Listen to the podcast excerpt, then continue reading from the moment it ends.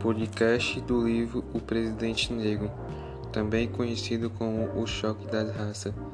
Esse livro é um romance americano dos anos de 1926, escrito por Monteiro Lobato. Esse livro retrata um dos acontecimentos que vem abalando o mundo, que é o racismo. Vem a se referir às vidas negras. Toda vida importa mas a sociedade negra é que vem sofrendo nos últimos anos. Você consegue entender quantas vidas negras nós perdemos por o desprezo das autoridades ou para a falta de respeito da humanidade?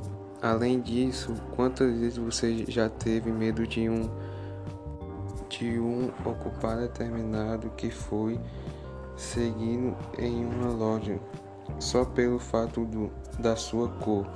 Se você for branco e não entende o que é isso, provavelmente você vai dizer que nunca.